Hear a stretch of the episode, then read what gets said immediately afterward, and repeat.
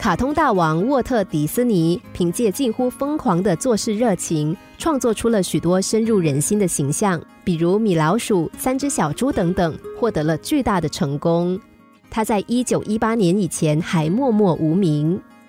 迪斯尼小时候就希望自己能够成为一名画家。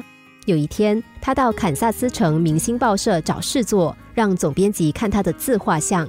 总编辑一看他的画，就认为他没有画画的天赋。他只好垂头丧气的回家了。后来他好不容易才找到事做，那是在教会中绘图，薪金很低，因为一直借不到办公室，他就使用父亲汽车厂的工作室。那时候的辛苦可想而知，但也正是在充满汽油味的车厂做事，才引发了日后价值百万美元的构想。后来他根据一只曾经陪他度过孤独的老鼠，创作出了人人喜爱的米老鼠的形象。卡通影片的制作必须有许多的原画，都要一张一张的画；台词的创作、画面的完成，这些事全都要靠大批的助手帮忙。迪士尼本人则全心投入电影的构思之中，只要有一点构想，就跟剧本部的助手们共同商议。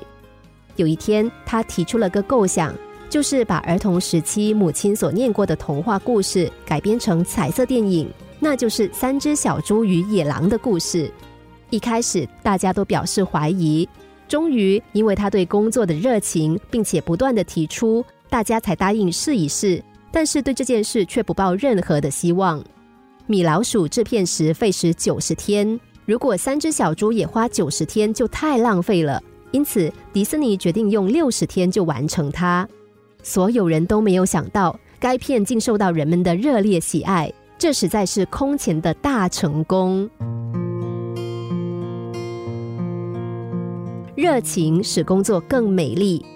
我们可以每天早上对自己说：“我爱我的工作，我将会把我的能力完全发挥出来。